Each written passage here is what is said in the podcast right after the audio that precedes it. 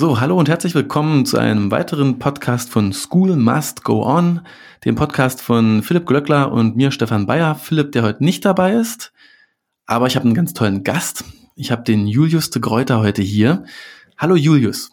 Ja, hallo Stefan, schön, dass ich hier sein darf. Prima. Wo, wo erreiche ich dich denn eigentlich gerade, Julius? Genau, ich bin gerade in, in unserem Coworking Space. Wir sind langsam zurückgekehrt jetzt ins Büro im Beta-Haus, wo wir eine Mitgliedschaft haben. Ähm, irgendwie jetzt der fünfte Coworking Space, den wir in Berlin jetzt besuchen dürfen und ähm, habe mich hier in einen möglichst ruhigen Raum verzogen. Cool, Beta-Haus, das äh, die Mutter aller Coworking Spaces genau. hier in Berlin. Da sitzt du und äh, auch ein Team, nicht wahr? Richtig, genau. Da sitzen ich und ein Team. Wir sind äh, gerade auch ein bisschen in Deutschland verstreut, ähm, aber hier in Berlin sind dann jetzt so drei bis fünf Leute im Büro jeden Tag. Insgesamt, ähm, gut, die Entwickler, die wollen nicht aus dem Homeoffice zurückkommen, denen hat so gefallen, die ja, sitzen gerne ohne Licht in ihrer Ecke. so viel Klischee darf sein. Und ähm, der Rest von uns kommt auch gerne ins Büro. Also ähm, sind jetzt ein Team von vier Gründern von Krisenchat, ähm, zusammen mit einem fünften nicht operativen Gründer, dann zwei Pflichtpraktikanten, die ihr ähm, Pflichtpraktikum vom Psychologiestudium machen und äh, zwei Entwickler und noch zwei Leute, die uns beim Marketing helfen und ein bisschen Blog machen, äh, teils ehrenamtlich, teils bezahlt, ähm, so eine Mischung im Moment. Klingt jetzt so, als ob ich mit einem typischen Internetgründer spreche dieses Mal. Also kein Lehrer, kein Schuldirektor, kein Bildungspolitiker, sondern so ein Typ wie ich wahrscheinlich, Mitte 30 und schraubt an seinem Startup. Mit dem Unterschied, dass du nicht Mitte 30 bist, ne?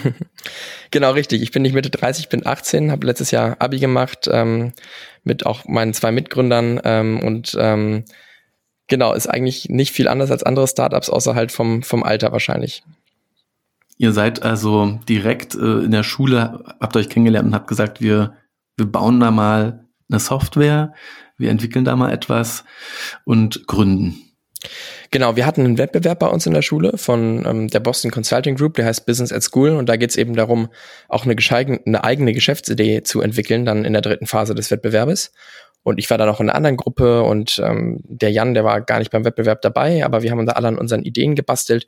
Und am Ende des Wettbewerbes meinte Kai dann eben, ähm, Julius, hast du Bock dazu zu kommen, weil meine Gruppe sich aufgelöst hat nach dem Wettbewerb und Kais Gruppe eben auch. Und ähm, dann haben wir Jan angefragt, weil der hat sich mit zwölf Jahren selber das Programmieren beigebracht. Äh, das braucht man ja auch in, in einem Internet-Startup. Äh, und haben den noch dazu geholt. Äh, und da waren wir praktisch schon zu dritt und haben dann die Idee damals, die Kais Gruppe bei Business at School hatte, eine Anti-Mobbing-App für Schulen, Exclamo, zu der ich gleich nochmal mehr erzählen kann, äh, gestartet und haben dann gesagt, okay, ähm, als wir dann die erste Traction bekommen haben, wir gehen jetzt auch nicht studieren äh, nach dem Schulabschluss, sondern wir machen das jetzt Vollzeit, weil wir haben alle mit 17 Abi gemacht. Und ob wir jetzt mit 17 anfangen zu studieren oder mit 22 oder wann auch immer, ist ja auch egal. Wir machen hier unser Ding, das läuft gut, das läuft erfolgreich, wir haben Spaß dabei und sind dann so da reingerutscht, dass ich jetzt praktisch Vollzeit an einem Startup arbeite, anstatt zu studieren oder irgendwas anderes zu machen. Dann musst du uns spätestens jetzt, weil alle vor Neugier platzen, erzählen, ja. was macht ihr? genau, das ist vor allem durch Corona ein bisschen komplizierter geworden, was wir machen, aber ich versuche mich kurz zu halten und versuche nochmal ähm, so weit auszuholen, wie es nötig ist, aber so viel, wie es auch Sinn macht. Und zwar ähm, haben wir damals in der Schule Exclamo gegründet. Exclamo ist eine App für Schulen, äh, vor allem für Schülerinnen und Schüler gegen ähm, Mobbing, ähm, vor allem den Bereich. Und zwar haben wir gesehen, dass jeder sechste, 15-Jährige beispielsweise in Deutschland laut der PISA-Studie regelmäßig Mobbing erfahren muss, aber nur jeder Dritte sich traut, Hilfe zu holen. Das heißt, ganz klar, die aktuellen Hilfsangebote kommen irgendwie nicht an. Und wir glauben, dass vor allem Themen wie Mobbing in der Schule geklärt werden sollten, wo es eben nicht ausreicht, unbedingt mal einen Schüler aus der Schule zu nehmen und dann ist das Ganze gut, sondern wo wirklich mit der ganzen Klasse da an einer Lösung gearbeitet werden muss und wo eigentlich der Vertrauensperson, Vertrauenslehrer, Schulpsychologe eigentlich vor Ort ist. Aber die kriegen viel zu selten Zulauf weil die ganzen Jugendlichen sich halt nicht trauen, am Lehrerzimmer zu klopfen und dahin zu gehen. Stattdessen gehen sie zu irgendwelchen Internetforen, wo ihnen aber nicht irgendwie langfristig und nachhaltig geholfen werden kann. Das heißt, über Exclamo, das kann eine Schule einführen, die bezahlen uns dann dafür, können äh, Schülerinnen und Schüler, wenn sie wollen, auch anonym ausgewählte Ansprechpartner innerhalb der eigenen Schule kontaktieren. Zum Beispiel den Klassenlehrer, den Vertrauenslehrer, den Schulpsychologen. Dazu haben wir noch ganz viele Materialien und wir haben auch noch externe Hilfsangebote, falls man irgendwie am Anfang nicht den Lehrer kontaktieren möchte, sondern irgendwie andere Leute. Und wir wollten dann gerade damit starten, ähm, so im März 2020. Wir hatten irgendwie eine Partnerschaft mit der Telekom abgeschlossen und waren äh, voller Power dabei, jetzt durchzustarten. Und dann kam eben Corona, die Schulen wurden geschlossen und hatten leider erstmal Wichtigeres zu tun, als ähm, ja, Mobbing zu bekämpfen, so traurig es klingt, sondern ich meine, man muss natürlich irgendwie den Unterrichtsbetrieb aufrechterhalten. Das war eben die Priorität. Und dann haben wir uns gefragt, was können wir machen, anstatt rumsitzen und irgendwie ein bisschen weiter zu coden. Ähm, und haben wir gedacht, okay, wir sehen die Berichte von steigender häuslicher Gewalt. Vor allem Kais Mutter hat uns darauf aufmerksam gemacht, von meinem Mitgründer. Und haben dann gesagt, okay, dann es gibt noch gar kein 24-7-Chat in Deutschland, wo man sich die ganze Zeit hinwenden kann. Und wenn man auf einer 80 Quadratmeter Wohnung zu sechst ist, man kann nicht telefonieren, weil die Telefonseelsorge, da muss man sprechen. Keine Chance. Und vor allem Kinder und Jugendliche lieben das Chatten, viel lieber als telefonieren, war unsere Annahme. Und dann haben wir gesagt, okay, wir versuchen jetzt Freiwillige zusammenzuholen, haben dann jetzt über 100 Psychologen dabei, die rund um die Uhr sich freiwillig einteilen und dann bei uns bei krisenchat.de jedes Anliegen von Jugendlichen beantworten. Also egal ob Liebeskummer, häusliche Gewalt, sexuelle Gewalt, wir haben für jeden da ein offenes Ohr. Wie funktioniert das genau? Ich gehe auf die Website krisenchat.de mit meinem Laptop oder meinem Smartphone und dann geht's schon los? Genau, du gehst auf krisenchat.de und dann kommt da ein Knopf Nachricht schreiben und dann gehst du auf, dann wirst du automatisch auf WhatsApp geleitet. Im Moment noch WhatsApp, in Zukunft haben wir auch andere Dienste, die wir anbieten. Und dann kannst du uns direkt losschreiben. Dann kannst du direkt schreiben, hi, dann musst du noch die Datenschutzerklärung akzeptieren. Ähm, das ist die einzige Nachricht, die ein Bot schreibt und danach ist auch wirklich eine echte Person da, die rund um die Uhr, egal ob 4 Uhr nachts oder 4 Uhr nachmittags, ähm, sofort antwortet. Ihr setzt also auf WhatsApp, sicher weil das eben sehr verbreitet ist als Messenger-Dienst, die Nummer eins Chat-App wahrscheinlich auf der Welt und ähm, könnt also da relativ technisch leicht ähm, eine, eine Lösung entwickeln. Und dann habt ihr aber eben geschafft, so viele Freiwillige zu akquirieren, die alle sich bereit erklären, auf der Seite der Betreuung mitzuarbeiten. Das ist ja super beeindruckend. Ja, genau. Das hat uns auch selber beeindruckt, wie viele Leute helfen wollten. Aber man hat auch eben gemerkt, viele Leute hatten während Corona auch während Corona weniger zu tun. Äh, es ist ja immer noch nicht vorbei, aber jetzt haben viele Psychotherapeuten sogar mehr zu tun, weil jetzt die Anfragen alle kommen für längerfristige Therapie. Und dann hatten wir irgendwie, waren wir bei Brisant bei der ARD und einmal im Radio. Und da hatten wir schon irgendwie 50 zusammen. Und dann nochmal irgendwie ein Direktmailing an viele Psychotherapeuten, Facebook-Gruppen, eine WhatsApp-Kettenbrief, irgendwelche Kanäle bespielt, wo uns irgendwie einfällt, wo jemand sein könnte, der uns helfen kann. Und ähm, die haben sich dann gemeldet und hatten Lust, uns zu helfen. Und die selber nutzen eben nicht WhatsApp als Interface, sondern wir haben dann ein eigenes System gebaut ähm, mit einem Dienstleister, mit dem wir dann die Nummer praktisch verbinden können. Und genau, die Jugendlichen ähm, können uns dann darüber ganz einfach schreiben. Und das Ganze wird jetzt schon finanziert von Bundesministerium für Familie, Landesjugendämtern, einem großen Sponsor einer Stiftung, einer großen Firma oder äh, läuft alles im Grunde komplett ehrenamtlich? Im Moment ist es eigentlich noch alles ehrenamtlich, was auch irgendwie ein, ein Thema ist. Ähm, wir haben ein gemeinnütziges Unternehmen mit krisenchat.de gegründet, anders als beispielsweise bei Exclamo. Also es ist jetzt kein klassisches Startup, sondern Non-Profit-Startup eben. Und ähm, wir suchen jetzt Finanzierung als nächsten Schritt. Ähm, wir haben bei einem Accelerator mitgemacht, dem Gesund zusammen Accelerator. Da sind ein paar ja, Köpfe und Unternehmen aus der Berliner Startup-Szene und deutschen Startup-Szene haben sich zusammengetan und da sind wir reingekommen. Da haben wir dann irgendwie 20.000 bekommen von dem Accelerator. Und als nächsten Schritt gehen wir jetzt eben auf Stiftungen zu, auf Ministerien, auf Krankenkassen, alle möglichen Kanäle und schauen, wo man eben Finanzierung kriegt. Im Moment haben wir auch noch das Glück, dass wir einiges auch noch über Exclamo laufen lassen können, ähm, von der Finanzierung her. Da müssen wir aber auch noch mal schauen. Ähm, das geht natürlich auch nicht ewig, äh, weil die Sachen schon voneinander noch getrennt sind. Und man kriegt als gemeinnütziges Unternehmen eben auch, wenn man einen Freistellungsbescheid hat, ganz viel Google-Werbebudget im Monat. Man kriegt kostenlos Slack, kostenlos Zoom, also irgendwie ganz viele Tools kostenlos, ganz viele Amazon Credits, womit die Entwickler dann, ich rede gerade so in, in Startup Buzzwords, aber die halt dann die Entwickler nutzen können, damit die umsonst programmieren. Das heißt, wir haben dann eigentlich nur Personalkosten, die übrig bleiben, gefühlt und die müssen wir dann halt ähm, decken. Und das ist gerade die große Herausforderung. Und für euch ist Krisenchat ein Satellit von Exclamo und ähm, oder sind das zwei parallele Projekte, die nebenbei laufen? Es sind inzwischen eigentlich, wir wussten das gar nicht am Anfang, das ist irgendwie so reingerutscht, aber es sind jetzt eigentlich ja zwei parallele Projekte. Bei krisenchat.de sind wir auch nicht drei Gründer, sondern vier beziehungsweise fünf Gründer. Neben uns drei Jungs, die letztes Jahr Abi gemacht haben, ist Kais Mutter dabei, die letzten Jahr, letztes Jahr ihren Job gekümmert äh, gekündigt hat als Leiterin vom Berliner Convention Office und eh was Neues gesucht hat schon vor Corona und hat sich dann angeboten, bei uns mitzumachen. Ist auch eine interessante Konstellation. und auch Hans Raff auf, der uns ähm, ist ein Berliner Startup-Gründer von der App Clue, den vielleicht vor allem die weiblichen Hörer ähm, äh, kennen. Ähm, ja, der war davor bei Exclamo schon dabei ähm, als Mentor, aber jetzt und auch als Mitgründer. Aber bei Krisenchat ist er nochmal viel stärker involviert. Das heißt, inzwischen ist es eigentlich ein paralleles Projekt. Exclamo ist gerade ein bisschen, ja, sind wir praktisch umgeschwenkt von Exclamo auf krisenchat.de. Exclamo existiert zwar noch, aber unser Fokus liegt gerade auf Krisenchat. Also es war wahrscheinlich eher ein Pivot als ein, äh, also ein Wechsel von der Idee, ein Wechsel von dem Modell, als irgendwie ein neues Projekt, was nebenbei aufgezogen wird. Wobei man ja ganz klar sagen muss, dass die Exclamo-Idee natürlich, wenn jetzt nicht gerade Corona wäre, wahnsinniges Potenzial hat. Äh, vielleicht reden wir auch gleich noch ein bisschen mehr über Exclamo, aber sagen an der Stelle schon mal, wir machen hier mal einen Pin rein äh, in diese, in diese spannende, in diesen spannenden Teil der Konversation und sagen, an alle Lehrer da draußen, die hier den Podcast hören, ja, wenn ihr euch also fragt, welche Art Sorgentelefon empfehle ich denn meinen Schülern sofern man überhaupt Sorgentelefon empfiehlt. Aber wenn ich es verbreiten möchte, dann kann ich jetzt eben auch sagen, hey, ihr könnt das Ganze auch per Text machen. Das ist anonymisiert. Das geht über WhatsApp. Das ist das, was äh, junge Menschen eh den ganzen Tag nutzen. Und äh, ich kenne das vom Sofa-Tutor-Chat auch möchte lieber manchmal per Text chatten, als sich direkt mit Stimme und Video zu outen und da äh, FaceTime mit jemandem zu reden. Äh, da ist es häufig einfacher zu sagen, ich fotografiere ein Problem und schicke das rein und dann per Textchat weitermachen oder eben einfach direkt in die Tasten hauen und beschreiben, wie es einem geht mit vielleicht noch einigen Emojis dazu.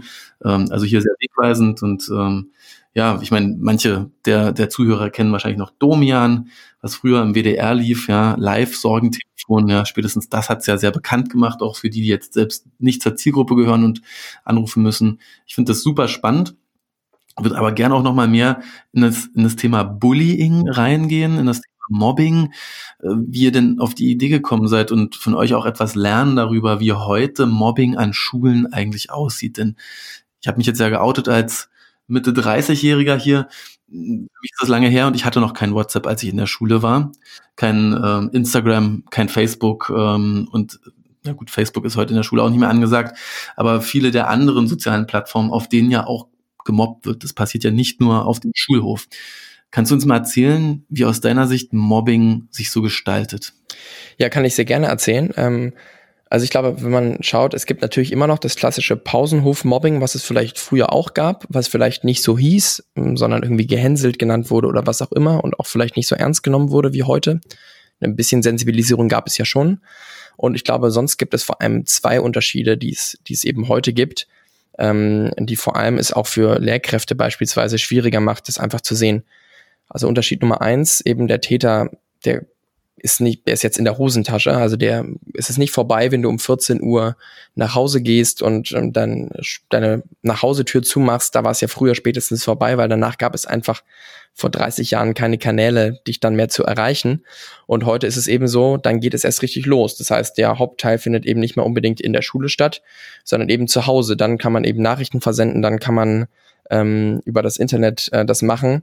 Und der zweite Unterschied ist eben, dass es auch anonym passieren kann, ähm, auch durch das Internet eben, dass man eben nicht mehr der anderen Person wenigstens ähm, so mutig in Anführungszeichen sein muss, um der anderen Person etwas ins Gesicht zu sagen, sondern man es eben einfach über den Schutzraum des Internets machen kann. Erstens ist es auch mit Klarnamen einfacher, über Internet was zu schreiben. Das gilt ja genauso andersrum, nicht nur für Betroffene, die sich Hilfe holen, sondern auch für Täter, die ähm, eben andere mobben beispielsweise und aber auch natürlich viel einfach irgendeinen Fake-Account zu erstellen. Wir hatten damals in der Schule die Situation, dass eben ein Instagram-Profil hochgeladen wurde und da wurde massiv über andere abgelästert. Keiner wusste, wer das war, konnte sich keiner was zusammenreihen. Wir haben versucht, irgendwie die IP-Adresse zu kriegen, aber irgendwie hat es auch der krasseste Hacker in Anführungszeichen in der achten Klasse nicht hinbekommen. Und dann sehen das alle, es verbreitet sich viel schneller, weil es einfach einfach weiterzuschicken ist. Und es ist eben rund um die Uhr. Es gibt keine Möglichkeit mehr abzuschalten. Gleichzeitig ist es aber auch schwieriger für Eltern, für Lehrer, das zu beobachten. Weil ähm, als Lehrer oder Lehrerin sieht man das nicht mehr so gut im Klassenraum. Als Elternteil ähm, geht man ins Zimmer des Jugendlichen, der sitzt vom Handy, man denkt sich nichts bei, dass es ihm oder ihr vielleicht schlecht geht. Und ich glaube, das sind große Unterschiede. Einmal diese Unsichtbarkeit für Leute, die eigentlich für einen da sind, die eigentlich helfen wollen. Und auf der anderen Seite dieses dauerhafte und viel stärkere Aussetzung damit. Und im Zweifel kann da auch psychische Gewalt viel schlimmer sein als physische Gewalt weil man eben unglaubliche Verletzungen rund um die Uhr erfahren kann über online. Viel sensiblere Informationen können verteilt werden, ob es Nacktbilder sind, ob es irgendwelche intimen Geschichten, Geheimnisse sind, die verbreitet werden und die einem wirklich ganz tief, vor allem in der Pubertät, in einer Phase, wo man sowieso sehr verletzlich ist, bei mir ist es ja nicht so lange her, äh, ganz angreifbar ist. Und ich glaube, das ist das große Problem und auch eine große Gefahr der sozialen Netzwerke, die nicht zu unterschätzen sind.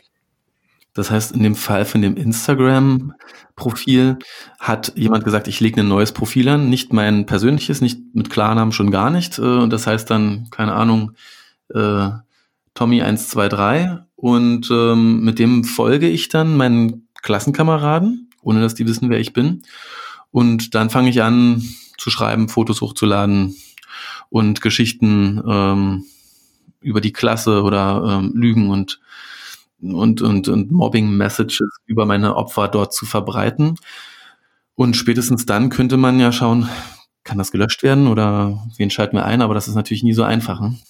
Das ist nicht einfach. Ähm, vor allem, wenn man jetzt während Corona geguckt hat. Ähm, das war mir mal aufgefallen, weil ich habe ein paar Sachen mal markiert und gemeldet von irgendwelchen rechtsextremen Tagesschau-Kommentaren unter, ähm, unter Instagram. Und dann kommt halt die Nachricht, ja, momentan während der Covid-Pandemie haben wir ein erhöhtes Aufkommen, wir können nicht alles so schnell bearbeiten. Das war jetzt damals während des Instagram-Accounts bei uns in der Schule nicht so, aber das dauert dann auch zwei Tage. Und der Schaden ist natürlich angerichtet. Ne? Es verbreitet sich dann natürlich nicht nur auf Instagram, sondern auch in den Klassenchats. Die erste Situation bei uns war Solidarität mit der Person. Also es war eine Person, da wurde ein Dönerbild hochgeladen, dann gesagt, die fette Kuh aus der Klasse muss endlich abnehmen, hat schon Akne auf der Haut, weil sie so viel Schokolade isst und so weiter und so fort. Und natürlich waren wir alle eher in Support von der Person und einige haben das auch kommentiert. Ähm, und hat eben eine geschrieben, irgendwie, ja, warum bist du so gemein? Antwortet jemand, sagt die fette Kuh aus der Parallelklasse, keine Ahnung. Oder irgendwie, ja, du nutzt immer Mascara, du bist erst in der siebten Klasse, hast du wieder den ganzen Tag rumgeheult, warum verwischst du dir das unter den Augenringen?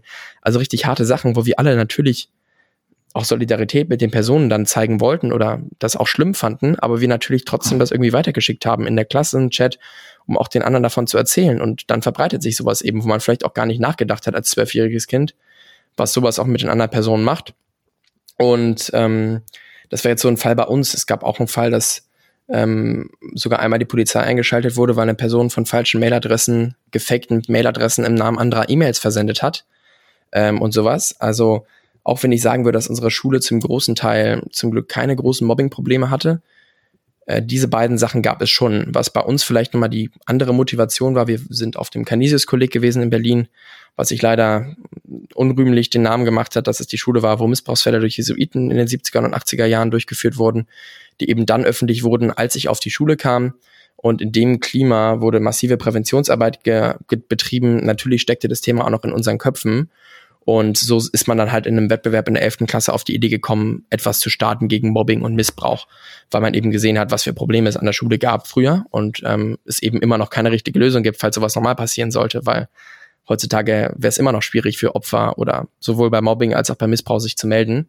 Und das war so ein bisschen der Gedanke vielleicht auch bei Exclamo. Also selber Mobbing-Erfahrungen mussten wir zum Glück nicht machen. Und sonst bin ich auch froh, dass wir eine Schule hatten, die am Ende eher einen starken Zusammenhalt hatte, als irgendwie große Probleme. Aber ich glaube, jeder Schüler, jede Schülerin hat sowas schon mal erlebt in, in irgendeiner Form. Ähm, Ob es jetzt Mobbing ist über Jahre hinweg oder einfach nur einen Post oder so übers Internet. Ähm, ich glaube, da hat jeder irgendwie Erfahrungen in, in irgendeiner Rolle gemacht. Hm. Und hast du dich in, in, in dieser Arbeit mal mit der Psychologie des Bullies beschäftigt? Was treibt den Täter in dem Fall, solche Sachen zu machen? Ähm, das hat immer verschiedene Gründe, das kann man auch nicht grundsätzlich sagen. Man kann grundsätzlich, also nee, man kann es nicht grundsätzlich sagen, aber so rum, ich, ich habe mehrere Sachen beobachtet und natürlich auch mit vielen Leuten darüber gesprochen. Beispielsweise in der Grundschule ähm, meines Bruders, der hatte einen Klassenkameraden, der wurde eben, wie sich später herausstellte, von seinen Eltern geschlagen und hat aber auch verstärkt Gewalt angewandt an, an seinen Mitschülerinnen und Mitschülern. Und da hat man irgendwie gemerkt, dass es daher kam, weil er zu Hause Gewalt erfahren hat. Leider, wenn er was schlecht gemacht hat oder so, hat er dann auch irgendwie das Bedürfnis gespürt, das irgendwie an anderen auszulassen. Er hat auch andere in der Schule geschlagen.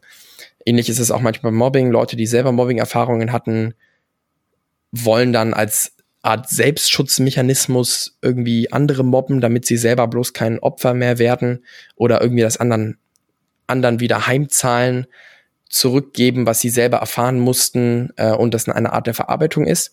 Und das ist natürlich auch ein Problem. Das ist auch was, wo wir mit Exclamo eben dran arbeiten wollen, dass die Betroffenen so früh abgeholt werden und betreut werden, dass es gar nicht erst dazu kommt, dass die später mal selber zu Tätern werden.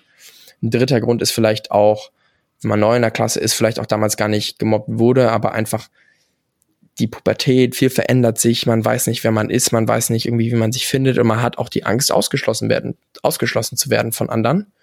Und bevor man eben selber ausgeschlossen wird, spielt man lieber dann den starken Jungen, auch wenn man innen drin vielleicht gar nicht so stark ist und ähm, versucht dann eben einen anderen Sündenbock zu finden, damit man bloß selber nicht an der Reihe ist. Also ähm, ich wurde selber auch mal aus einer Freundesgruppe ausgeschlossen in der sechsten Klasse für ein paar Monate und ähm, danach habe ich auch versucht, andere auszuschließen, als ich dann wieder in der Clique in Anführungszeichen drin war, weil ich Angst hatte, dass mir das eben nochmal passiert. Ähm, und dann ist eben ähm, lieber der, ähm, dann ist lieber eben lieber der Effekt zu sagen, okay, anstatt dass ich nochmal irgendwie blöd dastehe, lache ich lieber über andere, damit die dann blöd dastehen und zwei Gemobbte gibt's nicht, so nach dem Motto. Ich weiß nicht, ob das sinnvoll ist, was ich gesagt habe, aber das sind vielleicht ein paar Motive von Tätern. Das kennen, glaube ich, viele auch. Und was ja dann sicher auch noch dazu kommt, ist, dass so ein in der, in der WhatsApp-Gruppe der Klasse mal ein Lachsmiley äh, zu irgendeinem Witz über jemand anders schnell gedrückt ist und viel verletzender wirkt, als es vom Absender vielleicht äh, gedacht war. Ja. Ist es heute so, dass ihr äh, in der Schule WhatsApp-Gruppen gehabt habt äh, oder gibt es schon eine andere Plattform, auf der man sich eher trifft, wenn man sagt, die ganze Klasse möchte irgendwo in einer Gruppe kommunizieren und da sind dann vielleicht auch keine Eltern und keine Lehrer dabei? Nee, es ist WhatsApp, würde ich sagen. Ähm ich glaube, es ist auch in Ordnung, dass die Schüler ein oder die Schüler werden sich sowieso Schüler Schülerinnen werden sich sowieso einen Raum suchen, wo sie wo sie alleine kommunizieren. Auch wenn ein Lehrer in die WhatsApp-Gruppe reingeht oder ein Elternvertreter, dann gibt es eine neue. Und dort wurden bei uns meistens Hausaufgaben geteilt. Aber natürlich ähm, hat da jemand die falsche Blatt gesagt. Da wurde gesagt, oh, bist du blöd oder was? klar, manchmal hat man das dann einfach so hingenommen und es war dann nicht so schlimm und für manche war das mal vielleicht extrem verletzend. Also ich weiß, dass man, dass ich das gar nicht mag, wenn, äh, wenn Leute mir irgendwie hm, so passiv-aggressive Texte schreiben oder so ein bisschen blöd antworten. Ähm, für andere ist es gar kein Problem. Ähm, und ähm, da muss man natürlich auch schauen und auch gucken, ähm, reagiere ich jetzt über oder nicht? Dann denkt man irgendwie, man hat selber was falsch gemacht vielleicht. Äh, und das ist irgendwie auch so ein Thema, das Gleichzeitig, während Mobbing wirklich ein großes Problem ist, was gelöst werden muss, wird das Mord Mobbing gleichzeitig aber auch so inflationär benutzt. Also dann bei irgendeinem kleinen Witz wird, sagt dann jemand, er wurde gemobbt. Äh, und die Person, die dann vielleicht wirklich ähm, betroffen von Mobbing ist, die fühlt sich dann blöd, dass irgendwie im Zweifel der Mitläufer dann sagt, er wird gemobbt oder bei jeder Kleinigkeit immer von Mobbing gesprochen wird. Und das ist auch so ein Phänomen, was man beobachtet. Ähm, und ähm, ich sag mal so kleinere Sachen, wie irgendwie man ärgert sich über eine Nachricht von einer anderen Person, ist dann vielleicht noch nicht direkt Mobbing, sondern irgendwie ein Thema, was man auch ansprechen kann mit der Person, worüber man sich ärgert. Aber es ist eben noch kein gezieltes, systematisches Ungleichgewicht ähm, vom Kräfteverhältnis über längere Zeit, ähm, wo man irgendwie was abbekommt, sondern eine einmalige Sache. Und ich glaube, das ist auch ein Thema, was man im Auge behalten muss, dass ähm, wir müssen üben, über Text, also über Chat zu kommunizieren. Und da haben wir alle oft ähm, ja, Verbesserungsbedarf. Ich selber auch. Manchmal schickt man nur eine Fragezeichen zurück in der E-Mail und das kommt dann ganz falsch bei der anderen Person an. Wir müssen aber gleichzeitig auch aufpassen, dass wir weiterhin über unsere Probleme reden miteinander und nicht dann immer gleich vom Mobbing sprechen und dann irgendwie nichts mehr mit der anderen Person zu tun haben wollen. Und da habe ich schon das Gefühl, dass das irgendwie ein bisschen mehr geworden ist ähm, bei mir in der Klasse oder irgendwie in, in, in der Kommunikation über Chat äh, dass man dann gar nicht mehr das Gespräch sucht, um zu sagen, hey, das war doch gar nicht so gemeint, sondern dass die andere Person dann irgendwie sauer ist und dann irgendwie der Streit noch weiter eskaliert. Jetzt haben wir nur vor allem über Text gesprochen. Ich kann natürlich auch viel auf der Bildebene machen. Ich kann Fotos verändern, ich kann Filter nutzen, ich kann Videos verändern, ich kann äh, GIFs erstellen und Loops generieren, äh, die die können dann auch mal unterhaltsam sein, lustig sein, aber die können auch verletzen, wenn ich äh, mir da jemanden aussuche und ja. das übertreibe. Definitiv. Und das ist ein Problem. Also ich weiß, ähm, letzte Woche, da wurde ein GIF jetzt von mir erstellt in der Firma, weil ich irgendwie äh, mir schön durch die Haare gewischt habe am Anfang eines Videos, was ich irgendwie anmoderiert habe. Und ich persönlich, ich fand es dann okay, finde ich das nicht so schlimm. Aber man weiß halt nie, wie die andere Person das fällt und ähm, findet. Und ähm, ich hatte auch mal ein YouTube-Video irgendwie gezeigt, ähm, ein paar Kumpels, da war der andere Kumpel auch dabei, von, das hat ein Kumpel von mir mal hochgeladen vor zehn Jahren. Und es ist total peinlich im Nachhinein. Und ich dachte, der kann darüber lachen, konnte er eben nicht, weil ich dachte irgendwie, ach komm, ich fände es doch nicht so schlimm, wenn es ein Video von vor zehn Jahren gibt. Ich spiele das jetzt mal ab. Und man muss halt immer die anderen fragen, wie die sich das vorstellen. Auch wenn das schwierig ist und auch wenn das irgendwie nervig ist und auch wenn man irgendwie denkt, dass das dann Spaßverderber ist. Aber es ist halt wichtig, dass man die anderen Meinungen dann auch ähm, ja respektiert. Man merkt es ja auch irgendwie beim Rassismus-Thema, was gerade diskutiert wird. Einige Leute meinen dann ja auch irgendwie, ja, komm, die sollen sich mal nicht so haben, ich weiß nicht, warum dürfen die Mohrenköpfe nicht mehr Mohrenköpfe heißen? Ich meine das doch gar nicht rassistisch. Aber auch wenn man das nicht so meint, weiß man ja nicht, wie es bei der anderen Person ankommt. Und ich finde, an dem Punkt, wo die andere Person sagt, nein, sie möchte das nicht, da muss man das respektieren, akzeptieren und dann auch nicht anfangen zu sagen, irgendwie Spielverderber oder Blödmann oder sowas, weil ich glaube, jeder hat irgendwie einen Bereich, wo er ein bisschen sensibel ist, wo er nicht möchte, dass irgendwie verbreitet wird oder über ihn gelacht wird. Und das ist auch völlig in Ordnung. Und das ist eben durch die schnelle Verbreitung, die im Internet möglich ist, vielleicht noch nicht so angekommen bei allen aus meiner Generation und bei mir selber auch noch nicht. Ab welcher Altersgruppe geht es los, dass äh, junge Menschen eine Klassen-WhatsApp-Gruppe haben? Bei mir, also bei mir war das so, muss ich dazu sagen, ich bin ja in die Schule gekommen, da gab es das iPhone noch nicht, 2007. Und ähm, ein Smartphone war ich einer der ersten in der siebten Klasse. Das heißt, ich glaube, heute ist das früher. Wenn ich meinen Bruder angucke, hat er, glaube ich, schon in der sechsten Klasse eine, eine Klassengruppe, während ich eben eine in der siebten, achten Klasse hatte. Mein Bruder ist zwei Jahre jünger als ich. Und wenn ich meinen Cousin angucke, hatte er schon eine in der vierten Klasse. Ähm, sprich, ich bin fast schon wieder, ähm, nein, zu alt bin ich nicht, aber irgendwie, die haben erst später Handys bekommen, bei uns eben erst ab der siebten, achten Klasse, wo ich sagen würde, wir schon einen gewissen Umgang oder ein gewisses Alter hatten, wo man schon ein bisschen mehr Bescheid weiß. Ich weiß, dass beim, bei meinem Cousin in der dritten und vierten Klasse ich schon dachte irgendwie, wow, das finde ich extrem früh noch nicht mal zehn Jahre alt und die haben gemeinsam eine Klassengruppe. Und ich glaube, das ist jetzt so der Trend, dass in der dritten, vierten Klasse die Gruppe anfängt. Und dann gibt es natürlich immer noch Eltern, die ihrem Kind noch kein Handy geben, ähm, sondern sagen, ey, du kriegst eins mit 14 oder mit 15, was ja auch völlig fein ist, die dann eben nicht in der Klassengruppe sind. Und es ist schon eine Art von Ausschließen, wenn nicht alle Kinder in der Klassengruppe sind. Das ist einfach so. Das kann man dann, ich habe das auch damals gesagt, ach komm, das ist doch nicht so schlimm. Aber es ist einfach der Fall. Dann wird da der Wandertag nochmal geteilt, dann werden da Videos geteilt, dann werden da Fotos geteilt und die anderen bekommen das eben nicht mit. Und ähm, weil sie eben nicht die Möglichkeiten haben, weil sie noch kein Handy haben. Und ähm, genau, das ist ein Problem, weil je früher es wird, mit den ersten Klassengruppen, also ich sag mal, wenn zehn Leute von 20 Leute in der Klasse ein Handy haben in der dritten Klasse, aber zehn noch nicht, ähm, dann ist es ein Thema, weil die zehn Leute eben ganz andere Möglichkeit haben zu kommunizieren als die anderen. Bei mir, bei mir war es damals so, dann kam halt in der achten Klasse alle eins, eins bekommen, aber dann haben auch die meisten dann eins bekommen. Und ich glaube, jetzt ist es so, dass es viel verzerrter ist als damals, dass irgendwie die ersten kriegen eins in der dritten, vierten, fünften und damals bei mir war es so zwischen der siebten und achten und dann hatten plötzlich alle eins. Ähm, und ich glaube, das hat sich heute nochmal sehr verlagert.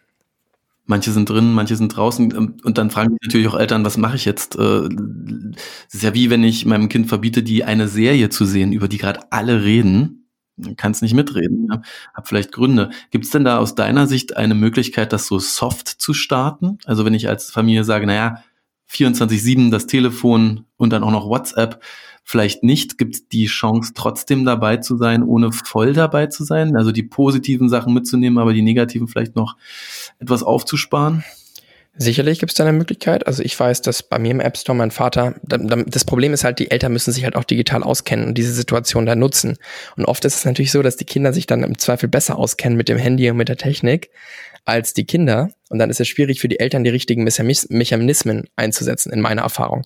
Aber es gibt Möglichkeiten. Also mein Vater zum Beispiel, Apple-Account, Apple-ID ähm, hatte, war der Vater und wir hatten dann eine Apple-ID als Kinder und unter 18 beziehungsweise unter 16, unter 14 war es dann schon so, dass man gewisse Apps, die eben eine Altersbeschränkung über 18 haben, eher eine Bestätigung schicken musste.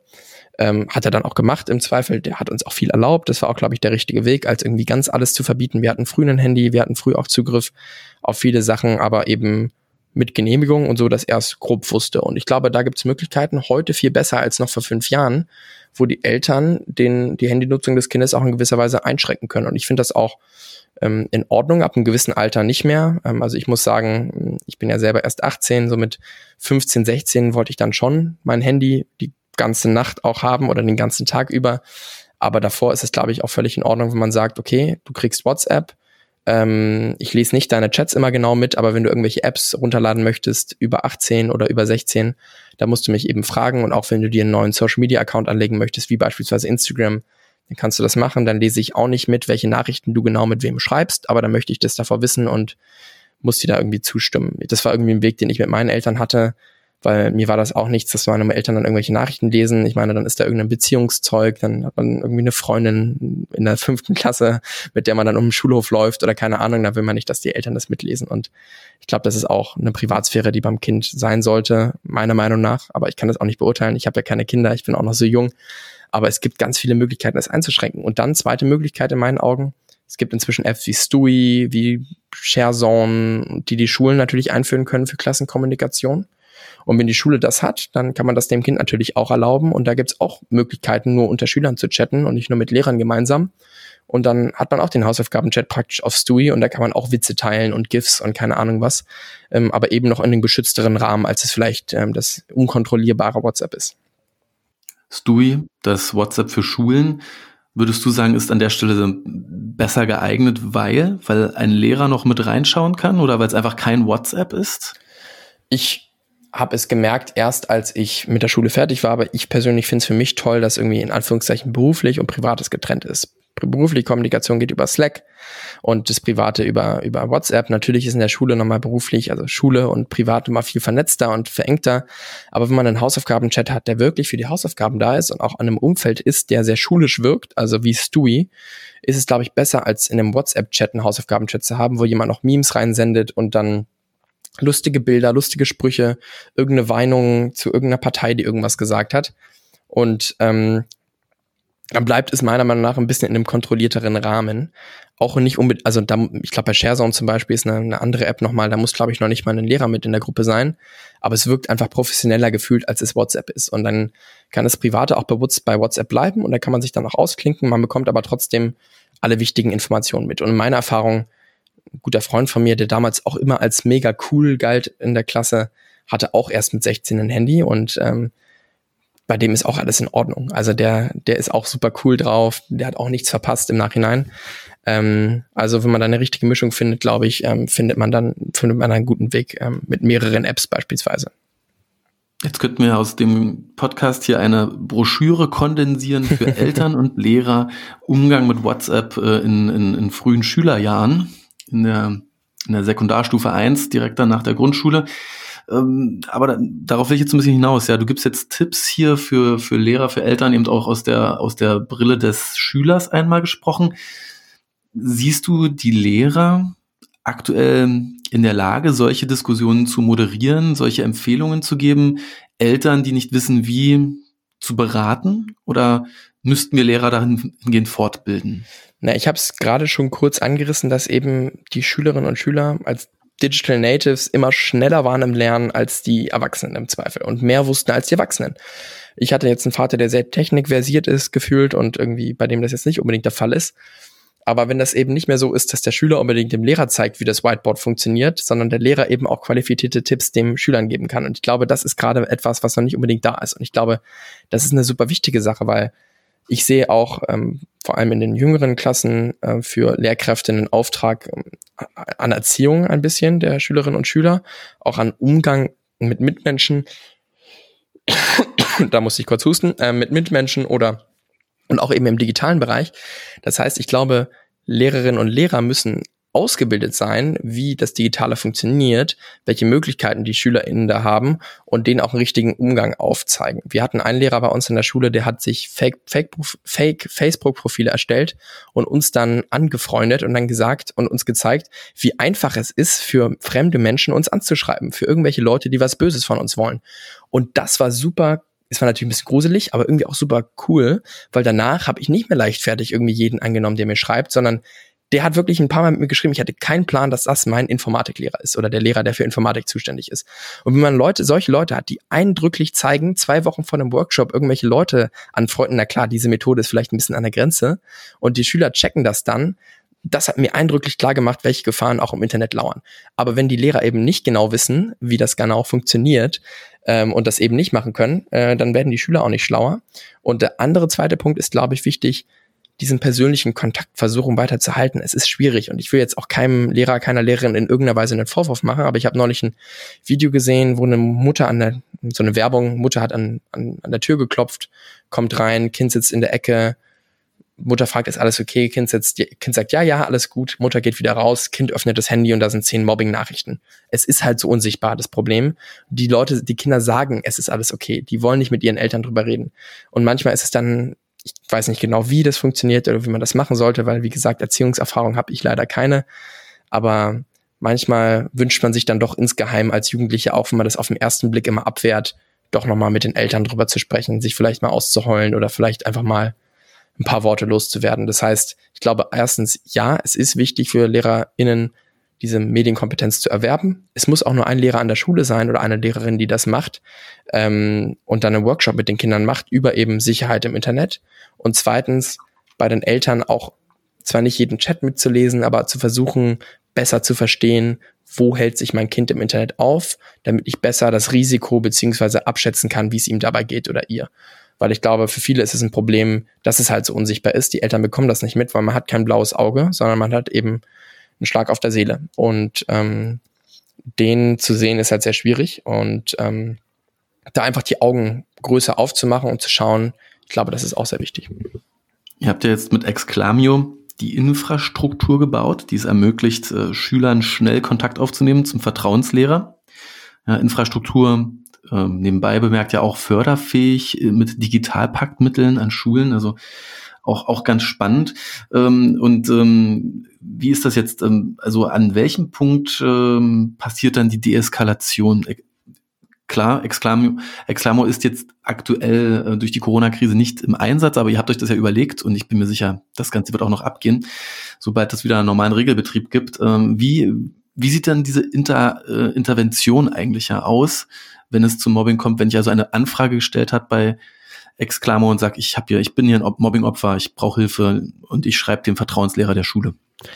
Genau, also wir haben erstmal nicht den Anspruch, beispielsweise das ganze, die ganze Lösung digital zu finden, sondern der erste Schritt ist wirklich erstmal der schwierigste Schritt und der sollte auch so niedrigschwellig wie möglich sein. Das war unsere irgendwie die Sachen, die wir herausgefunden haben bei so unserem, ich sag mal, User Research im Umgang mit Mobbing, als wir eben andere Leute gefragt haben, auf andere zuzugehen. Der erste Schritt ist der schwierige, das ist sich einmal zu öffnen, einmal zu sagen, dass es einem nicht gut geht. Das ist der schwierige. Danach wird es immer einfacher. Das heißt, einmal die Möglichkeit zu haben, zu schreiben, okay, mir geht's gerade nicht gut, ich würde gern sprechen, vielleicht die ersten Sachen auszutauschen, die ersten Tipps zu kriegen, die Lehrer haben auch Materialien, die sie rüberschicken können und dann eben auch ein persönliches Treffen zu vereinbaren, ähm, um dann wirklich mit der Klasse, weil Mobbing hat nicht nur zwei Rollen, es ist nicht ein Opfer oder ein, und ein Täter, sondern es ist eben auch ein Mitläufer, es ist ein stiller Beobachter, es ist einer, der irgendwie den Opfer, den, den Täter unterstützt als Mittäter und man muss halt das in der ganzen Klassendynamik analysieren. Da gibt es verschiedene Methoden, die wir auch den LehrerInnen bereitstellen. Und mit denen können sie dann gemeinsam zum Beispiel eine Klassenkonferenz einberufen, darüber sprechen. Und wenn die Situation ganz verfahren ist, muss man eben auch schauen, ob, ob die Schule noch der richtige Ort ist für die Opfer beziehungsweise die Täter. Das Problem ist, dass im Moment häufig das nicht ernst genommen wird und dann irgendwie einfach dem Betroffenen gesagt wird, ja, wechsel doch einfach die Schule, dann ist alles in Ordnung, aber damit ist das Problem nicht gelöst. Das heißt, was wir machen wollen, Problem identifizieren, Schülerin oder Schüler öffnet sich, das Problem ins echte Leben mit reinnehmen, darüber sprechen und eine Lösung, und eine Lösung finden. Genau. Und äh, Zielgruppe auf Erwachsenenseite, jetzt mal in Anführungszeichen, sind dann also Vertrauenslehrer, Klassenlehrer, Sozialpädagogen, Schulpsychologen an den Schulen, ja? Genau, alles, was die Schule zu bieten hat, das ist pro Schule individuell. Also jede Schule ist praktisch das eigene, so ähnlich wie bei Stui oder bei anderen Schul-Apps, das eigene Ökosystem immer ein bisschen. Und dann können Schülerinnen und Schüler der einen Schule genau die Vertrauenslehrer der einen Schule anschreiben. Und wenn du jetzt über Lehrerweiterbildung sprichst, äh, um sich auch in WhatsApp auszukennen, um auch Eltern Tipps geben zu können, wie sie mit äh, digitalen Medien bei ihren Kindern umgehen, adressierst du damit eigentlich jeden Lehrer? Sollte das jeder Lehrer können oder sind das auch wieder die eben schon genannten, der Vertrauenslehrer, der Schulpsychologe, der Sozialpädagoge? Oder muss es nicht eigentlich jeder Lehrer können, diese Ausbildung haben? Ja, das eine Thema ist natürlich die, die Theorie und die Praxis. Es wäre schön, wenn es jeder Lehrer, jede Lehrerin kann. Und ich glaube auch, dass es schon ganz viele Lehrerinnen und Lehrerinnen und Lehrer können, vor allem die Jungen, die jetzt, die jetzt nachkommen, die jetzt fertig sind mit der Uni, die in den letzten paar Jahren gestartet sind. Ähm, ich glaube, in der Praxis bei uns zum Beispiel, wir hatten zwei, drei Workshops über die Jahre verteilt ähm, und mehrere Anti-Mobbing-Tage. Da hat es auch gereicht, dass es vier, fünf Lehrer waren, die es konnten, ähm, die eben in der Schule verteilt sind. Und wenn die selber die Ausbildung erfahren haben, wie man damit umgeht, können die natürlich auch als Multiplikatoren agieren und dann anderen Leuten dabei helfen. Ich glaube, der erste Schritt ist wirklich erstmal drei, vier richtige Expertinnen und Experten zu haben pro Schule und dann nach und nach das Netzwerk aufzubauen, weil das geht nicht von heute auf morgen. Ein paar Leute haben das einfach nativ drauf, weil die selber informiert sind im Internet, weil die selber Lust drauf haben. Ein paar Leute eben nicht so. Ist auch gar kein Vorwurf, weil man eben vielleicht schon älter ist, weil man die Systeme nicht so benutzt. Und die müssen auch nicht direkt von heute auf morgen informiert sein. Top. Danke. Danke für diese vielen Insights, diese vielen Tipps. Was steht bei euch auf der Roadmap in den nächsten Wochen? Ja, wir sind voll bei Krisenchat dran. Produktverbesserung für die Krisenberater, weil die schreiben nicht direkt ähm, an WhatsApp, sondern in einem internen System. Da haben wir den ersten, erste Version rausgebracht und die haben ganz, ganz viel Feedback und das müssen wir jetzt einbauen. Das heißt, die Entwickler arbeiten Tag und Nacht. Zweitens Finanzierung sichern und drittens ein bisschen Marketing machen. Wir haben beispielsweise ab Ende Juli, ich glaube, 500 Plakate in Berlin hängen an den Bushaltestellen. Das heißt, wenn ihr in Berlin wohnt, schaut gern mal äh, vorbei, ähm, ob ihr eins findet und da versuchen wir unser Projekt ein bisschen bekannter zu machen. Da habt ihr mit Wall oder Deco gesprochen, die haben gesagt, äh, diese gemeinnützige UG, die unterstützen wir. Das Richtig, genau. Genau so war's. Fantastisch. Ähm, ja. Toll. Super. Stark. Dann freuen wir uns als Berliner, euch bald an den ähm, Bushaltestellen zu sehen und äh, alle hier Zuhörenden nutzt es, verbreitet es und ähm, ich wünsche dir viel Erfolg. Vielen Dank für die Zeit. Danke, Stefan, für die Einladung.